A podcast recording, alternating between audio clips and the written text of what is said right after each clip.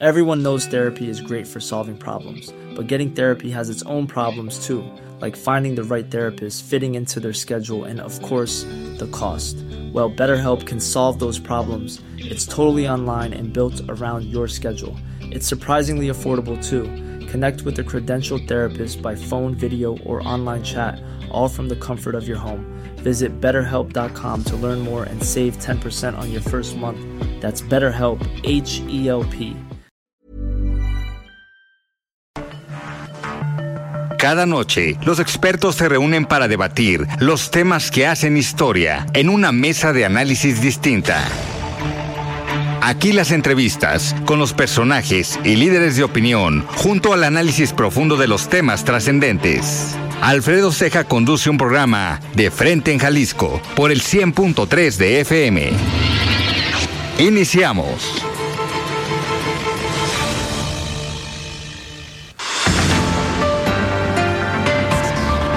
Hola, ¿qué tal? Muy buenas noches. Bienvenidos a una emisión más de De Frente en Jalisco, aquí en Heraldo Radio Jalisco. Son las 7 de la noche en punto, hoy lunes 13 de noviembre, y quiero agradecer, como todos los días, en los controles técnicos a Antonio Luna, en la producción y redacción de este espacio a Ricardo Gómez y recordarles nuestro número de WhatsApp para que se comuniquen con nosotros el 3330 1779 66. El día de hoy vamos a tener aquí en esta mesa de análisis de los lunes donde me acompañan Mario Hueso, él es académico del ITESO y experto en comunicación política y también me acompaña Mario Ramos, él es ex consejero del Instituto Electoral y de Participación Ciudadana del Estado de Jalisco. Vamos a platicar el día de hoy con Antonio Lancaster Jones. Él es presidente de la Cámara de la Industria Alimenticia aquí en Jalisco y es el coordinador electo del el Consejo de Cámaras Industriales, ahora Industriales Jalisco.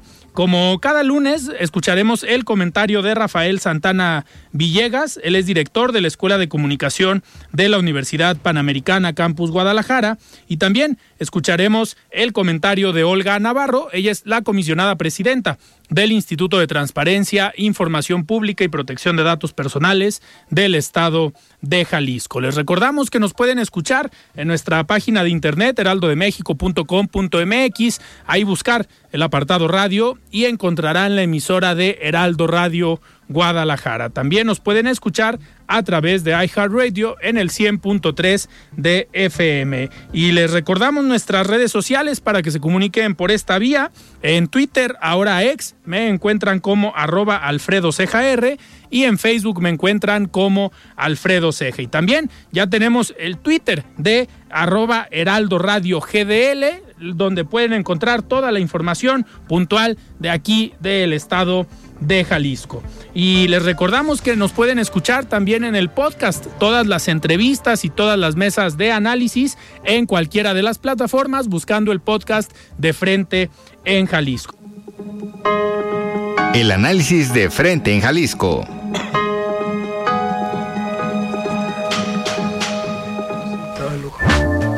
Muy bien, son las 7 de la noche con 7 minutos y arrancamos esta entrevista, esta mesa de análisis de los lunes. Me da muchísimo gusto recibir, como todos los lunes, en cabina a Mario Hueso. Estimado Mario, ¿cómo estás? Buenas noches. Bien, Alfredo, buenas noches, con el gusto de saludarte. Muy bien, pues listos para hablar eh, primero de un tema político industrial. Me da muchísimo gusto recibir a un buen amigo, Antonio Lancaster Jones, presidente de la Cámara Alimenticia, pero coordinador electo de los industriales Jalisco. Estimado Toño, ¿cómo estás? Buenas noches. Pues contento de estar aquí contigo y contento con esta nueva encomienda, Alfredo. Recuerdo cuando te conocí en el CCIJ hace que ya hace 10, 12 años, ya. Sí, ahí nos conocimos. Pues, Toño, a ver, fue un proceso interesante por lo que podemos ver en este, en este periodo donde César Castro, el coordinador actual o el coordinador saliente, como decimos en política, eh, pero cómo, a ver, para que nuestros radioescuchas entiendan, uno, ¿qué es el Consejo de Cámaras Industriales o qué son los industriales Jalisco? ¿Qué representan? ¿Y por qué levantar la mano para representar a los industriales del Estado? Ojo, Toño, me atrevo a decir, yo creo que vas a ser el coordinador o de los coordinadores más jóvenes, ¿no? De la historia del organismo, porque ya, digo, Manuel Herrera, Juan Alonso Niño llegaron de 40 y algo, 44, 45. Tú andas unos añitos más abajo. Esa es la duda que tenemos, ¿eh? la duda es con Manuel, ¿no? Porque Juan Alonso es un poco más grande que Manuel. Sí. De edad. Pero la duda viene con Manuel. Yo entro, yo tengo 39 años. La duda ahí está con Manuel Herrera a ver cómo, cómo estamos, ¿no? Cómo vamos. Pero esta. ¿Por qué entramos al CCIJ o al Consejo de Cámara, que es el máximo órgano de representación industrial. Para los que no sepan, la ley marca dos representaciones en el país, los comerciantes y los industriales, ¿no? Que es la Concanaco y que es la Concamín. Y aquí en Jalisco somos el Consejo de Cámaras Industriales o Industriales Jalisco, somos los representantes de los industriales. Aquí representamos cerca de, bueno, 24 organismos industriales, cerca del 33% del PIB, el 40% de los empleos que se generan en este estado. Eh, ¿Por qué levantar la mano? La verdad es que me han hecho varias veces esa pregunta y la pregunta es, ¿por qué me gusta servir? Ok. Me gusta servir, me gusta dar, me gusta trabajar por la industria, creo en la industria. Yo nací en las cámaras, mi empresa nació en eh, junto con el Consejo de Jóvenes Empresarios de Jalisco, que empecé a trabajar. Así es que es lo que conozco, es lo que me gusta y tengo una vocación de servir y de apoyar y de crear y de aportar esa hipoteca social a, la, a mi comunidad. Toño, en este, en este proceso eh, compites en una elección donde votan los presidentes de las cámaras contra César Castro, el coordinador actual, y obviamente presentas un plan de trabajo ante todos los presidentes, se va generando esta, este periodo de campaña donde los vas convenciendo, pero si pudieras describir eh, tu plan de trabajo de manera breve, ¿qué fue lo que les ofreciste a los presidentes de las cámaras para que la semana pasada hayan votado, hayan votado por ti? Mira, la verdad es que hicimos un plan de seis ejes, pero te lo voy a resumir en tres ejes que son los más importantes. Uno es hacia adentro, ¿no? El servicio. A final de cuentas, ¿qué servicio les vamos a ofrecer a nuestros asociados, que son las cámaras que representamos? Porque no representamos empresas nosotros. Nosotros representamos cámaras. ¿Qué servicios les vamos a dar? ¿Qué representatividad quieren? ¿Cómo ellos lo quieren? Creo que eso era, es principal. El segundo es una agenda industrial 2030, ¿no? Creemos que requerimos y urge una agenda industrial para el próximo para el próximo sexenio y tenemos esta oportunidad que es cambio electoral. Muchos dicen, oye, el año más difícil, yo creo que es el año de oportunidades y que no lo podemos dejar pasar para tener una agenda industrial para todos y el tercer punto que nosotros estamos impulsando y que creemos que es lo más importante es esa responsabilidad social empresarial. ¿Cuál es la hipoteca social que vamos a dejar como industriales? Y eso es lo que estamos trabajando. Ya los otros ejes abundan más temas, pero yo creo que con esos tres podemos resumir los grandes cambios que queremos hacer. Toño, en esta representatividad de la que hablas, eh, han sido momentos complicados para los organismos empresariales, tanto a nivel local como a nivel federal. Eh, porque enfrente tienen a gobernantes que tienen una presencia fuerte, que saben negociar, que saben cabildear y en algunos momentos hemos visto que eh, pues en otras etapas del mismo organismo iniciativas como la regulación del transporte de carga o del horario del transporte de carga, el tema del impuesto sobre la nómina, pues en otras gestiones los mismos industriales habían dado el manazo en la mesa y habían frenado ese tipo de iniciativas que afectaban al sector industrial y a las diferentes cámaras. Hoy, ¿crees que hace falta liderazgo en los organismos empresariales y vienes con esa idea de representar, de ser un contrapeso a las decisiones políticas, que obviamente te toca el cambio electoral y que ahí es una dinámica diferente donde puedes influir en esta política industrial, pero llegas con esa con ese ímpetu o con esas ganas? Hecho, definitivamente, yo creo que alguna de mis características que me conocen es que yo no me quedo callado, ¿no? Pero a final de cuentas también tengo un gran brazo izquierdo para negociar cuando se requiere, tú lo has dicho, hay veces que se tiene que, que negociar, hay veces que tenemos que porque no nomás es decir no quiero esto, claro, es no por qué, o sí por qué, ¿no? ¿Cuáles son los resultados que te trae eso, ¿no?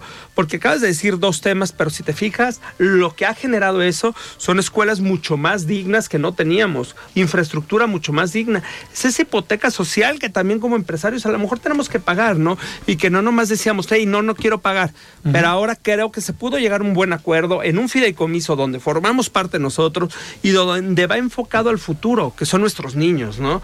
Y creo que es correcto esa hipoteca social, aportar eso.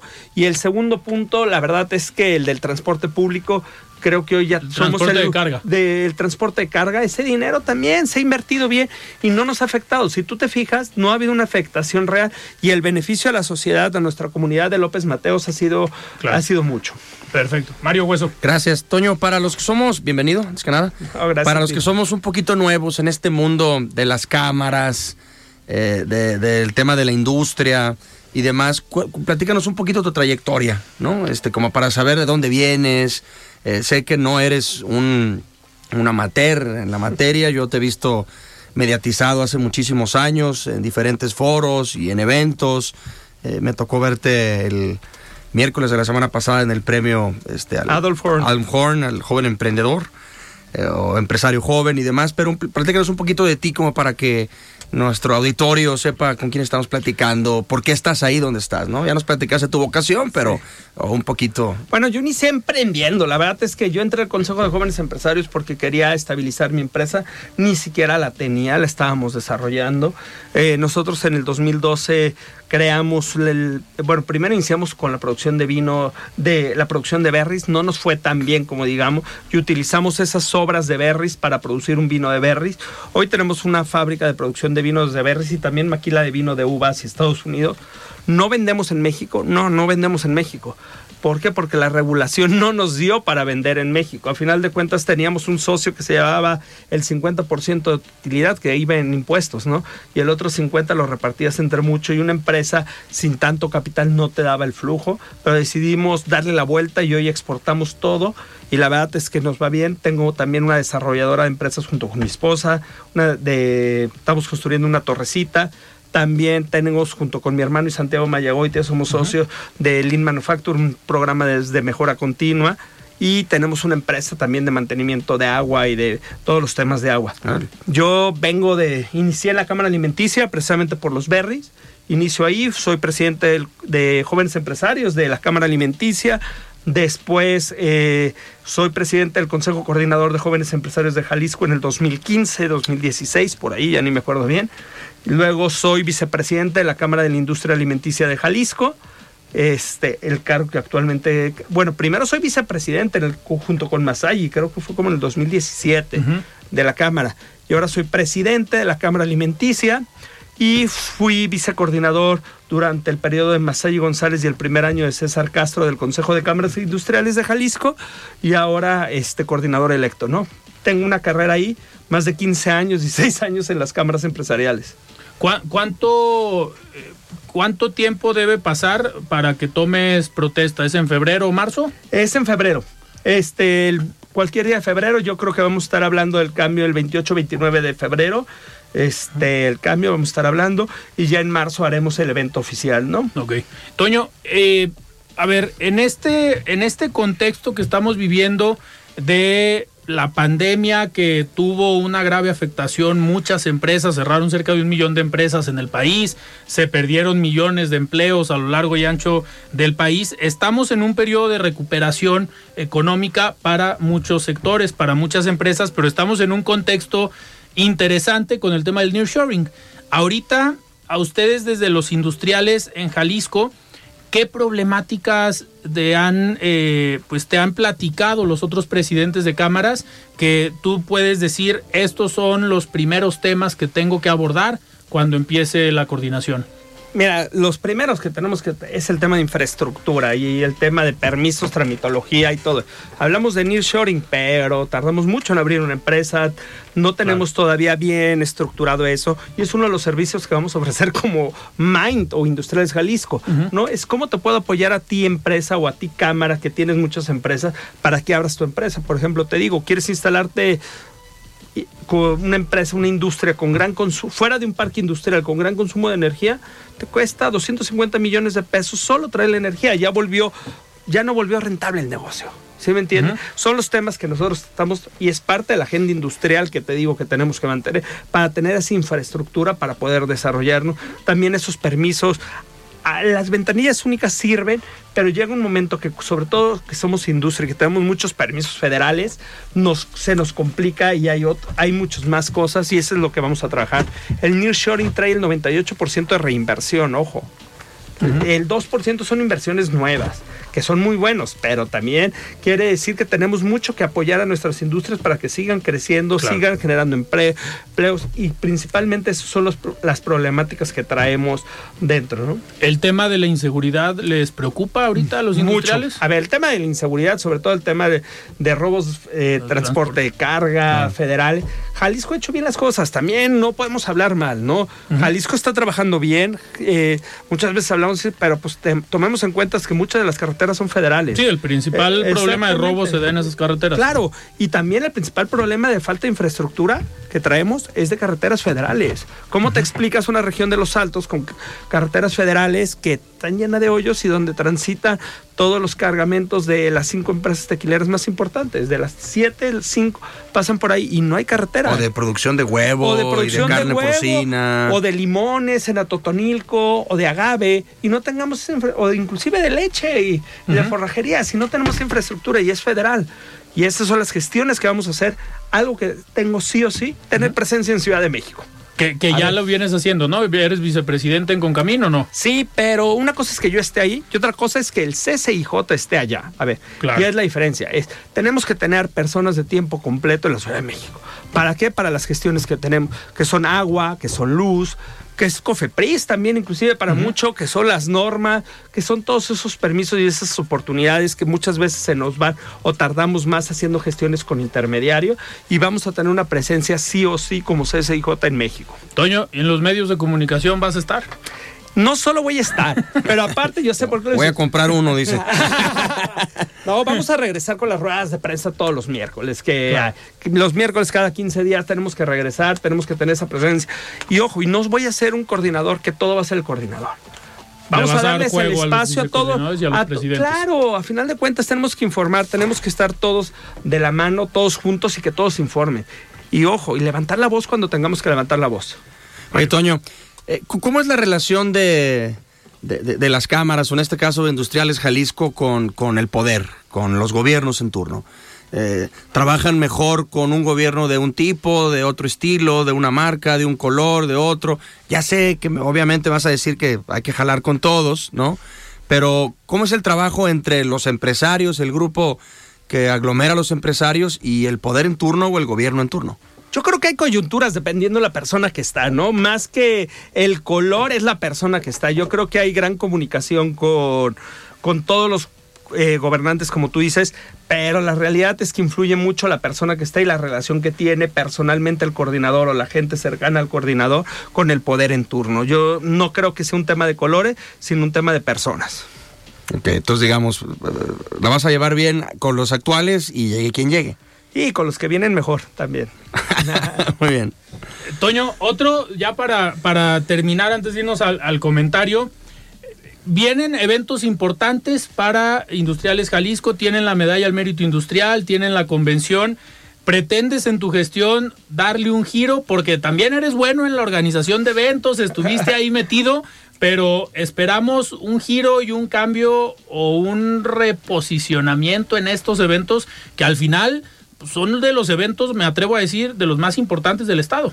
No, sin duda, a ver, sí le vamos a dar una nueva cara a la medalla. Una, desde la toma de protesta vamos a darle una nueva cara. El 8, aprovecho para invitarlos, el 8 de marzo tenemos el primer torneo de golf Loreno Ochoa Mujeres Industriales. Ah, okay. Lo vamos a, vamos a empezar con el pie derecho, el Día de la Mujer, apoyando a las mujeres, impulsando el tema del deporte y lo tendremos ahí junto con Lorena Ochoa como embajadora. Pero tenemos una sorpresita, no sabemos si para el 2024 o 2025 regresar los grandes eventos de gastronomía, de moda, de diferentes bebidas, de un evento industrial nuevo, diferente a lo que ya estamos planteando. Pronto te daré la premisa a ti, te lo juro. Perfecto. Pero estamos haciendo un gran evento, un magno evento para posicionar a Jalisco en el mundo, ya como estamos, pero meter la moda, la gastronomía y todos los sectores industriales en un mismo lugar. Oye, va a haber cambio en el gobierno de Guanajuato. El presidente de Concamines de Guanajuato y se ha llevado la RAI a su estado en los últimos años. ¿Buscarás traer la RAI nuevamente Ya levanté la mano. ¿Ya? levanté la mano. Y ya me dijeron que ya... ¿Qué es la RAI? ¿Qué es la RAI? La, reunión, anual de industriales. Pues díganlo aquí, hombre. Si esto es puro lenguaje corto, hombre. Ya que estamos en un café, No, pero están ante el público. Ya levanté la mano este, con cualquiera de los dos que son los candidatos hoy. Bueno, no hay una candidatura, pero extraoficialmente los dos candidatos ya levantamos la mano para el segundo año que sea la reunión anual de industriales aquí en Jalisco. ¿Quién está buscando con Camín? Son es Abugaber, eh, eh, perdón, es Malagón, Alejandro Malagón de Monterrey, que viene de, Grupo FEMSA, y por parte de CEMIC es el actual tesorero de la Concamín, que se apellida Ramírez Leal. Perfecto. Muy bien, Toño, pues yo te agradezco que hayas estado aquí, éxito en esta nueva encomienda que empezarás en unos meses y pues vamos a seguir muy en contacto y vas a ser siempre bienvenido aquí en Heraldo Radio. No, y también recordarles que su casa es Industriales Jalisco, el Mind, y sobre todo a ti, Alfred, Alfredo, ahí bienvenida. A lo mejor esto podemos grabar ahí en vivo. Vemos qué locuras hacemos. Vamos a ver qué hacemos desde la toma de protesta. Cuenta con ello. Perfecto. Muy bien, antes de, de mandar a un corte, vamos a escuchar el comentario de Olga Navarro y es comisionada presidenta del Instituto de Transparencia, Información Pública y Protección de Datos Personales. Platicamos hace unos momentos con Antonio Lancaster Jones, coordinador electo de Industriales Jalisco. Estimada Olga, ¿cómo estás? Buenas noches.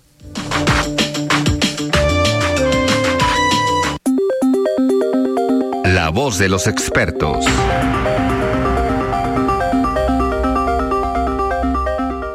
Muchas gracias, estimado Alfredo, y muy buenas tardes. Como cada lunes, es un gusto saludarte y, por supuesto, también a todo tu amable auditorio.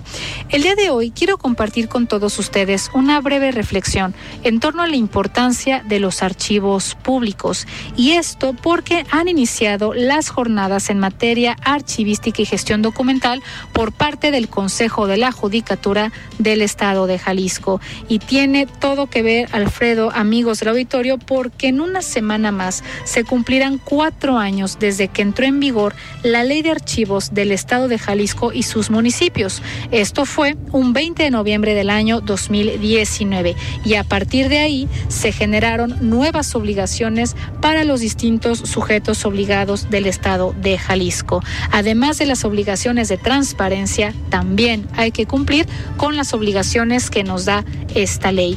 ¿Y de qué manera podemos ver esta relación? Relación entre transparencia y archivos, pues bien es bastante simple. Sin archivos adecuadamente organizados, no se puede asegurar el acceso oportuno a la información que se contiene en ellos y con eso se pueden poner trabas al acceso a la información. De esta manera, Alfredo, amigos del auditorio, estamos revisando la relevancia que tiene el orden en los archivos públicos de cada entidad gubernamental. Hay que recordar también que este orden de los archivos propicia una adecuada rendición de cuentas. No es posible decirle a la gente cómo estamos trabajando, qué estamos dando como resultados si no lo sustentan datos contenidos en expedientes con información útil y completamente capaz de ser analizada por la ciudadanía. Sin embargo, pese a los intentos que se han tenido en materia de archivos, aún han sido detectadas varias áreas de oportunidad y lo veíamos el día de hoy por parte de los sujetos obligados en torno a la capacitación en materia de archivos y a la correcta implementación de la ley en la materia. Estas áreas de oportunidad, por ejemplo, tienen que ver con la marginación que se da al tema de archivo en las instituciones. También se ha visto una escasa voluntad política y administrativa para mejorar, por ejemplo, la condición integral de los mismos.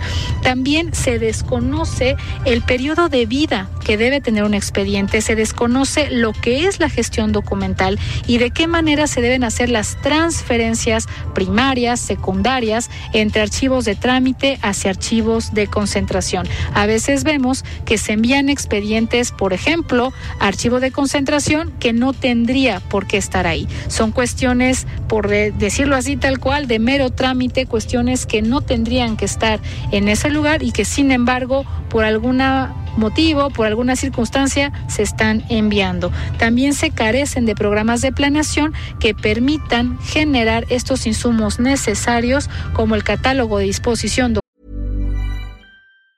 Planning for your next trip? Elevate your travel style with Quince. Quince has all the jet-setting essentials you'll want for your next getaway, like European linen, premium luggage options, buttery soft Italian leather bags, and so much more. And is all priced at 50 to 80% less than similar brands. Plus, Quince only works with factories that use safe and ethical manufacturing practices. Pack your bags with high-quality essentials you'll be wearing for vacations to come with Quince. Go to quince.com slash pack for free shipping and 365-day returns. Burrow's furniture is built for the way you live. From ensuring easy assembly and disassembly to honoring highly requested new colors for their award-winning seating, they always have their customers in mind. Their modular seating is made out of durable materials to last and grow with you. And with Burrow, you always get fast, free shipping. Get up to 60% off during Burrow's Memorial Day sale at burrow.com slash ACAST. That's burrow.com slash ACAST. burrow.com slash ACAST. Documental de cada entidad y que con ello otra vez no se generen los procesos adecuados. A partir de este cuarto año de la entrada en vigor de la ley de archivos, es deseable que cada vez más funcionarias y funcionarios públicos, servidoras y servidores públicos conozcan la ley de la materia y principalmente entiendan su relevancia. Yo hasta aquí, Alfredo, lo dejaría mi comentario de hoy. Te agradezco como siempre mucho el espacio y nos escuchamos el próximo lunes. Siga con Alfredo Ceja y su análisis de frente en Jalisco por el Heraldo Radio 100.3. Mesa de análisis de frente en Jalisco con Alfredo Ceja. Continuamos. Bien, estamos de regreso aquí en De Frente en Jalisco. Son las 7 de la noche con 32 minutos y vamos a escuchar el comentario de Rafael Santana Villegas. Él es director de la Escuela de Comunicación de la Universidad Panamericana. Estimado Rafa, ¿cómo estás? Buenas noches.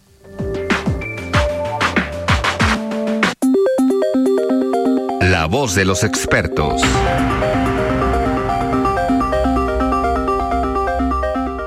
¿Cómo estás, Alfredo? Muy buenas noches. Te saludo con gusto, al igual que quienes amablemente nos escuchan este lunes.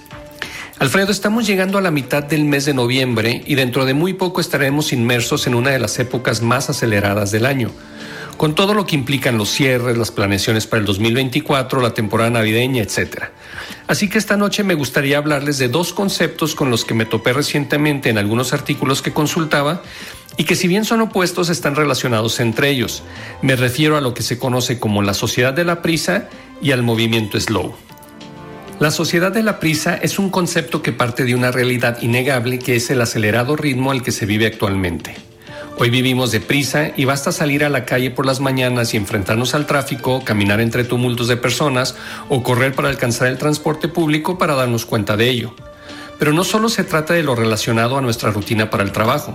Salimos de vacaciones y surgen las prisas para llegar, para entrar primero a los lugares de diversión, en fin, pareciera que la prisa se ha convertido en una dimensión del ser humano y una de las más asentadas en su rutina. Y no se trata simplemente de llegar a tiempo a determinado lugar, sino que pareciera que hay prisa por llegar a ser o por llegar a lo que los estándares dictan que seamos. Muchos achacan este fenómeno a un capitalismo desmedido, en el que pareciera que ya no solamente es tener el más moderno de los artículos, sino ser de los primeros en tenerlo. Hoy existe una gran cantidad de personas que parecen estar dedicadas a llegar primero y así cumplir los cánones impuestos por la sociedad de consumo. Pronto llegará la temporada en que se agotarán los juguetes que estén de moda esta Navidad, o los libros más leídos, o los artículos tecnológicos más modernos. En ocasiones pareciera que todo es contrarreloj y queremos armar nuestro rompecabezas llamado vida de la manera más rápida posible, cuando quienes hemos armado alguna vez uno sabemos que es una actividad que hay que hacer con calma para realmente disfrutarla.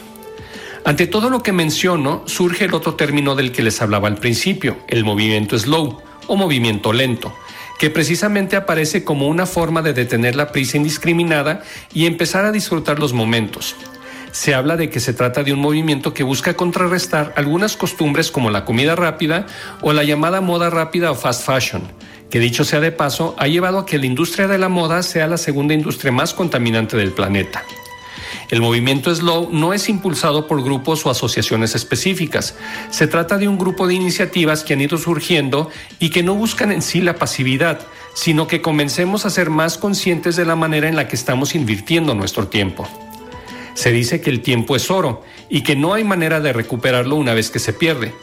Por lo que quienes han decidido seguir este movimiento lo que buscan es simplemente empezar a disfrutar los espacios que tenemos para conversar o para desarrollar nuestras actividades sin necesidad de poner una presión que pueda generar un estrés innecesario y poco saludable.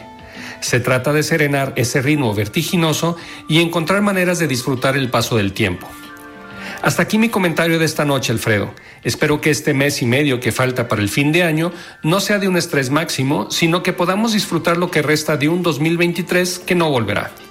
Gracias por su atención. Les recuerdo que soy Rafael Santana y me encuentran en la red social ex antes Twitter como arroba rsantana71 por si desean seguir la conversación. Que tengan muy buenas noches.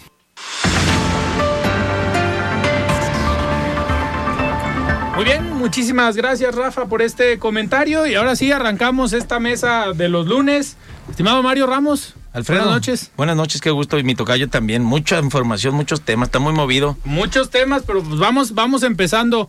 Ya hubo humo blanco en Morena para las nueve gubernaturas y en Jalisco va Claudia, Claudia Delgadillo. Sí, bueno, primero hay que recordarle al auditorio que el INE había aprobado un acuerdo, después lo ratificó el Tribunal Electoral en el que los partidos tenían que postular cinco mujeres, cuatro hombres, ¿no? Hay que decir que el resultado del proceso interno de Morena con esta encuesta arrojó que ganaron siete de nueve, ganaron siete hombres y dos mujeres. Es decir, tuvieron que eh, bajar, quitar, tumbar, no sé cómo le podemos llamar, a tres hombres que fue el de Aguascalientes, el director de Profeco. Omar García Harfuch. Ciudad de México y Jalisco. Y Jalisco. Carlos Lomelí, que salió arriba en las encuestas y no, no le tocó, que- lamentablemente. que al- el, el que había, con el que había más diferencia era Omar García Harfuch y sí sacó una diferencia considerable, ¿no? Una diferencia considerable y le tocó. Sí, de casi 15 puntos. Sí, caray. Pero bueno, son las reglas de paridad. Oigan, y Ma- Mario Hueso, la llegada de Claudia Delgadillo, a ver, yo siempre que hemos platicado con ella, yo siempre le he reconocido su trabajo en tierra. Es una candidata que le gusta el trabajo en la calle, fue de las pocas diputadas federales registradas y que compitió por Morena en 2021 y que ganó su distrito aquí en zona metropolitana de Guadalajara. Entonces, es una eh, política que ya ha sido diputada federal, diputada local, regidora, que inició en el Partido Revolucionario Institucional, ahí se forma, ahí pues aprende esta parte de hacer campañas. Eh, ¿Cómo ves? ¿Es un reto para, para ella? Eh, ¿Ves positivo que sea eh, Claudia Delgadillo, que sea una mujer? ¿Y este trabajo de tierra crees que le beneficie para, para el interior del Estado? Eh, ¿Cuántas preguntas, Alfredo? Como Dale, 17 dale. Sí, como preguntas. 17, ¿no? Tenemos tiempo. A ver, eh, yo creo que no es una, una política improvisada. Claudia tiene muchísima experiencia. eh, se formó en estos cuadros del PRI hasta el 2018. De hecho, todavía fue la coordinadora, la primera coordinadora de campaña de MIT aquí en Jalisco en la campaña del 18 para, para renunciar después al PRI, cuando no se vio favorecida con la candidatura a Guadalajara y se pasa, digamos, a, a la cuarta transformación. ¿no? Recordemos que compite por el por Morena y ya dentro de haber ganado la elección por Morena se cambia la bancada del Verde, por eso representaba al Verde, pero sí no estamos hablando de una política improvisada, es alguien que conoce el Estado, es alguien que conoce a los liderazgos en el Estado, es alguien que puede de alguna manera eh, atraer eh, ciertos perfiles políticos que a lo mejor ya estaban medios perdidos por ahí dedicándose a otra cuestión, ¿no? Creo que es alguien, y a decir de las encuestas, eh, que no cuenta con una gran cantidad de negativos, ¿no? Y esto le da alguna oportunidad de presentarse pues de otra manera ante el electorado eh, jalisciense. ¿No? A mí me llama la atención que Carlos Lomelí, pues habiendo sido candidato cuatro o cinco veces seguidas, pues sí le ganó a Claudia, pero por cinco puntos de diferencia.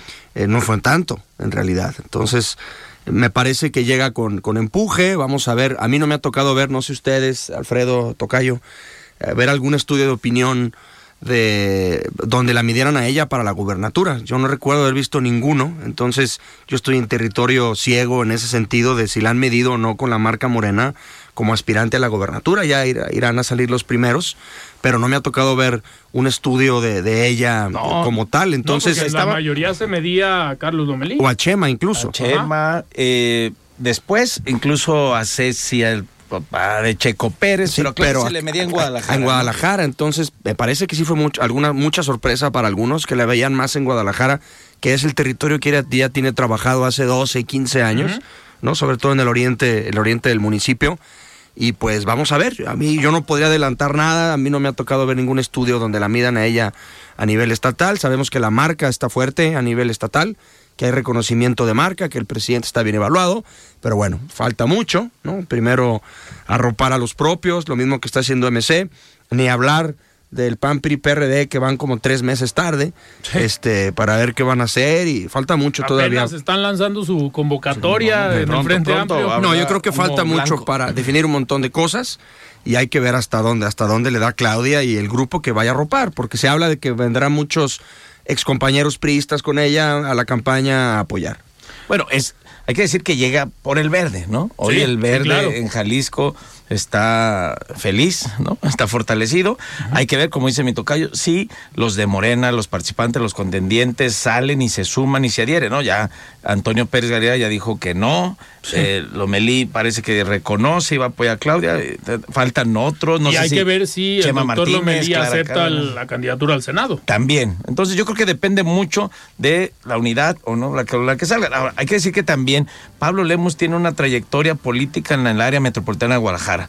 Al igual que Claudia, digo, no ha sido alcaldesa en Zapopan y Guadalajara, sin embargo, pues tienen una tierra fértil en el interior del estado. ¿no? Sí, claro, A ninguno ahora de los sí dos que personajes arrancan en condiciones similares, ¿no? similares, digo, sí tiene una buena exposición, una exposición importante, Pablo Lemos por ser de la capital, pero este yo creo que se a- antoja que habrá una contienda reñida, ¿no? Y poquito, mucho, por ahí Verde tiene, tiene su bastión también en Puerto Vallarta. Hay otros municipios que, que gobierna y que ha gobernado, ¿no? Este, por Sí, pequeños- pero, pero tienen que pegarse a la marca, y la marca es morena. La marca es Ellos no pueden ir como el verde abanderando eh, No, la no, no. campaña electoral. Morena, la marca es morena, Claudia, y y es, Claudia, y es Claudia allá, es. Claudia aquí, la 4T, o sea, sí, fue seleccionada como... Bueno, en Zapopan será futuro. Sí, exacto, ¿no? Ahí la marca es futuro. pero, pero el verde no tiene esa presencia estatal como lo tiene No, no, eh, Morena. Morena. y Morena va a traer la campaña y va a tener que abanderar a Morena. Por supuesto es una cuota, llamémoslo así, del, del verde, ¿no? Pero se va a tener que pegar absolutamente Ahora, a no todo es lo de una, Morena. ya lo decían ustedes, no es una política no, nueva. cero improvisación, oye, no ver, tiene toda la vida. Hasta pudiéramos pensar que Tiene- en su momento fue estrategia irse al verde. Porque la forma en cómo propone el Partido Verde a Claudia Delgadillo para aparecer en la encuesta, tal vez si se hubiera quedado en Morena, No no, hubiera no tenido esa posibilidad. Sí, le tenían que dar algún estado al verde, ¿no? Y, y bueno, pues ahí está. Oye, Jalisco. y a ver, ahorita que mencionas a, a Pedro Kumamoto y la alianza de futuro y hagamos con Morena, el Partido Verde y el Partido del Trabajo, eh, ¿cómo ves, Mario Ramos, a Pedro Kumamoto en Zapopan? ¿Crees que el electorado, después de esta decisión, que en su momento eh, votó por Pedro Kumamoto, que a lo mejor era esa, ese voto que en su momento fue panista, que no estaba en, en sintonía con Movimiento Ciudadano y eligió a Pedro Kumamoto primero como independiente y después con futuro, ¿crees que hoy ese electorado, ese votante, eh, piense su voto y redirija eh, su elección a, otro, a otra opción?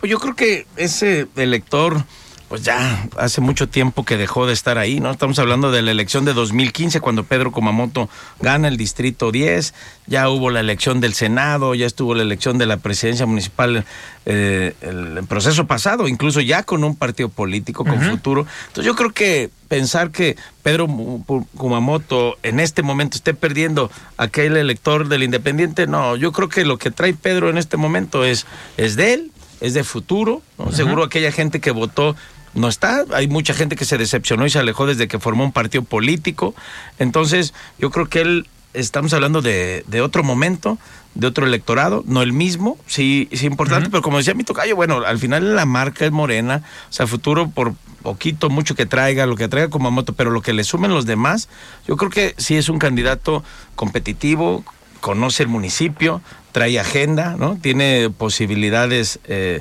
reales de ganar y de competir. Y pues todo apunta a que es Frangé, ¿no? Ya, di- ya... Sí, todo, todo Sí, sí, indica. hay Frangé, eh, tienen ya nueve años gobernando, no han hecho malos gobiernos, salen aprobados, entonces va a ser una contienda reñida. A ver, ¿ven más riesgo en Guadalajara? Digo, en Guadalajara todavía no se sabe quién, qué perfil iría por esta mega alianza. Eh, por MC va Verónica Delgadillo, pero verían más riesgo en Guadalajara que en Zapopan y en otros Depende municipios. quién sea, ¿no, Tocayo? No, pues hay que Si ver es mi es. tocayo, No. sin duda, sin duda gana la mega Denme la alianza. confianza, denme la confianza. No, bueno, se habla del rector Ricardo Villanueva. Sí, ha sonado muchísimo. Sí, alguien de o que es para el rector o es alguien para Gamos. ¿no? Puede ser Mara Robles. Pero hay que ver, No, es mucho más taquillero Villanueva. el rector que, que cualquiera de los actores de la universidad y hay que ver en, en quién termina, ¿no?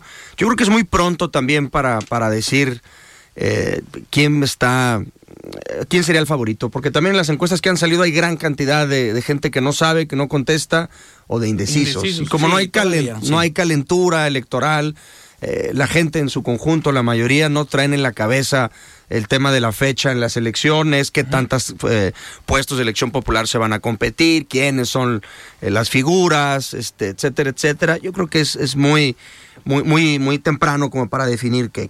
¿Qué sí me llama la atención? Los pesos de los partidos, porque eso ya se puede medir desde ahora, Sí. ¿no?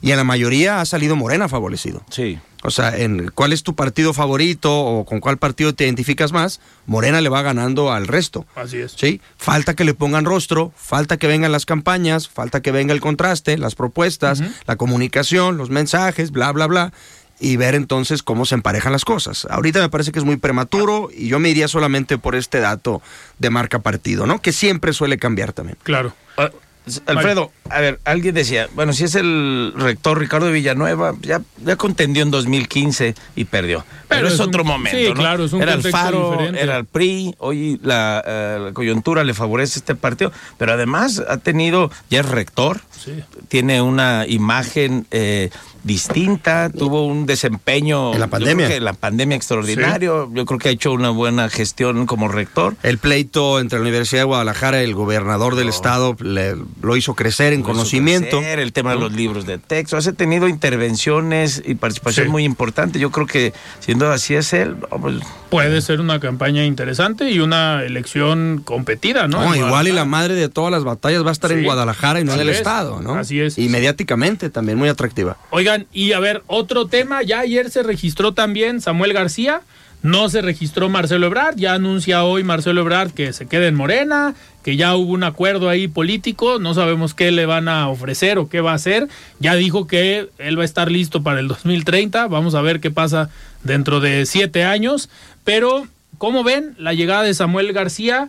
Eh, a una contienda donde a nivel federal, pues Claudia Sheinbaum es la virtual candidata de Morena, el Partido Verde y el Partido del Trabajo, Xochitl Galvez por PRI, PAN, PRD y Samuel García por Movimiento Ciudadano solo. Se pondrá interesante la campaña, ¿no?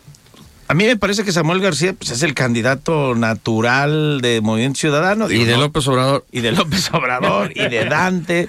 No, digo, ¿quién más? Pues si no era el gobernador Enrique Alfaro, ¿quién más? No veo a Álvarez Maínez o a quién. O el propio Dante, ¿no? El propio Dante, no. que ni se que- registró Dante, ¿no? Ya al final. Yo creo que es un buen candidato este, para Movimiento Ciudadano.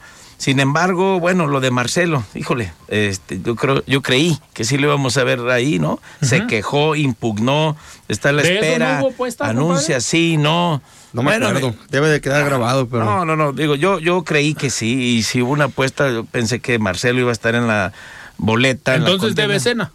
Sí, sí, seguro sí, pero la va a pagar Marcelo. No, lo que pasa es de que, híjole, yo creo que los afines, los aliados han de estar un tanto decepcionados, ¿no? Porque el pataleo... Qué flojera, estuvo Sí, claro, al final tanto es- que hizo para nada. No, qué flojera, qué flojera de Marcelo. Pero está un Eh, Y desperdicio, luego les digo, pues. a ver, si valía veintitantos puntos, ahora llegó reculando con la cola entre las patas a decir, siempre sí le levanto la mano a Claudia, él Pero había dicho que no. qué, ¿por qué? Y siempre me quedo aquí, o sea, tanta expectativa que creó. Sí. Eh, muchos creíamos o creían que se, que se iba a MC como Yo ahí lo candidato. veía, sí. Y a mí me parece que a mí me ha ido decepcionando como actor político Sí. tantas vueltas que le dio este, a la cuestión y acaba haciendo para mí Y vaya un que un ridículo. perfilazo, ¿no, Tocayo? Pues es un perfilazo, ¿no? Pero acaba siendo el ridículo. Vean las reacciones en redes. Sí. O sea, en realidad, este, no sé, yo no entiendo. Pobre, pobre tipo que no se decide una por otra. Y hablando, la dirección del, del metro, no sé. y no, igual va al Senado, ¿no? Porque en teoría van a respetar los acuerdos hasta ahorita. Y de, y de Samuel, a mí lo único que me gustaría decir es, le salió al presidente López Obrador, para que vean el poder que tiene, ¿sí? esa terna que él dijo que iba a acabar siendo candidatos. Su candidato siempre fue Samuel. Y lo dijo y lo defendió y fue a Monterrey a defenderlo y dijo ojalá que él encabece al MC. Por si hubiera alguna duda entre este vínculo de amistad entre eh, posible entre Dante y el, presidente, pues ahí está quien, Y quien parece que eso es lo que ¿no? quería Marcelo, ¿no? Ser candidato único y de unidad, que no se registrara Samuel, porque imagínate otra contienda y perder contra Samuel. Yo creo que por eso también, eso, entre otras O lo razones. que hubiera pedido, o lo que estaba pidiendo Marcelo para ser el candidato de MC. ¿no? Lo también. que se vociferaba por ahí, denme un tercio de las candidaturas, denme un tercio de las pluris y yo valgo tanto y le entro, pero vamos a ver, ¿no? Pero bueno, vamos a ver ahora dentro de Morena, a lo mejor no para él, su equipo, ¿no? Ya veremos. Y también aquí qué ocurre en Jalisco, tiene hombres Tiene fuertes. un personas, grupo. un grupo. Está Alberto Uribe, está diputado Tomás Vázquez Vigil. Carlos Palacios, Mauro, Mauro Lomelí. Lomelí, que ha estado aquí. Entonces, si vemos que a ellos Morena los postulan algunas de estas candidaturas, pues a lo mejor la negociación, esto y en otros estados, a lo mejor fue favorable, no para él, pero sí para su equipo. Claro. Oigan, y a ver, el, en el caso de Marcelo, pues en su momento, si hubiera aceptado la decisión, hubiera podido negociar de una mejor manera, ¿no? No nada más la candidatura al, al Senado, sino otras posiciones, pero acatándose a lo que ya se había dicho desde Palacio Nacional. Hay que también decirlo, decirlo así. Pero con esto llega devaluado, llega con menos fuerza. Muchos de los que apostaron por él hoy ya no están con él porque ante esta indecisión de saber si se quedaba o se iba, pues muchos le dieron las gracias y dijeron vámonos por donde nos garanticen algún, algún cargo o algún proyecto a futuro. Pero llega muy devaluado eh, Marcelo, Sí. ¿no? Bueno, en aquel momento se entendía, no hubo quejas, aunque no evidencias de que estuvo cuchareada la encuesta o las encuestas. Los procesos, Los procesos, eh, eh, se hizo una queja en el partido, impugnó. Bueno, entonces, pues todo apuntaba que lo querían fuera. Lamentablemente no, no se concretó esto, sigue, seguirá ahí en Morena. Yo creo que eso también le favorece, ya de rebote, pues a Xochitl Galvez y al frente, ¿no? Porque yo creo que le iba a restar votos. Pues un poquito Hoy la de- contienda será de dos, ¿no? O Samuel lo ven No lo sé. una elección de tercios. Hay que ver, ver, si sigue es desinflada Xochitl o Y es no. que no sabemos, porque a ver, en un escenario, eh, Samuel en Nuevo León empezó en cuarto lugar. Eso no hay que olvidarlo. Hizo una buena campaña y terminó ganando. No estoy diciendo que Samuel pueda ganar, pero a ver, si se suman factores y que empiecen la campaña ya en marzo, abril, eh, parejos, Xochitl Galvez y Samuel, en un imaginario, imagínense que estén parejos, Samuel uno o dos puntos arriba y que voltee Movimiento Ciudadano y le diga al Frente Amplio, oye, súmate. Tanto que me criticaste por no sumarme, ahora yo soy el que tiene las posibilidades, ¿por qué no se suman? Ese escenario, si hace una buena campaña Samuel, yo lo veo muy posible. De que- De ahí a que se sume el Frente Amplio a la candidatura de Samuel es otra cosa. Sí. Pero imagínense donde prenda a Samuel y haga una buena campaña y empareje con el Frente Amplio. ¿Cómo lo interesante. Pues no sé, habría que ver, porque también algo que no tiene el MC Nacional, que posiblemente lo tenga en Jalisco y nada más, y poquito Nuevo León son estructuras. El PAN tiene estructura nacional. El PRI. El PRI tiene estructura nacional, que en teoría van a jalar para la, la candidatura de Xochitl. Y si bien Xochitl tiene, a decir de las encuestas de hoy, mínimas posibilidades de ganar, pero sí quieren ganar ellos ¿Qué el la Congreso encuesta también, del del Heraldo de Heraldo? hoy, ¿no? Así es. Pero sí quieren ganar el Congreso. Ah, esa es la Y clave. entonces esa es la madre de las batallas para ellos también. O sea, yo sí veo con todo al PRI, al PAN, pues, el PRD, pues ya sabrán, eh, luchando para esa cuestión. Oigan, se nos fue No. el programa, ya se nos fue el tiempo. Tocayo, ¿cómo Muchísimas ves? gracias, Hombre. Mario. Bueno, a, a la orden, Alfredo Tocayo. Ni comentamos la encuesta Muchísimas Heraldo. gracias, Mario Ramos. No, gracias, Alfredo. Tocayo, buenas noches. Muy bien, nosotros nos despedimos y nos escuchamos el día de mañana. Yo soy Alfredo Ceja, muy buenas noches. Alfredo Ceja los espera de lunes a viernes para que junto con los expertos y líderes de opinión analicen la noticia y a sus protagonistas. Esto fue De Frente en Jalisco, otra exclusiva de El Heraldo Radio.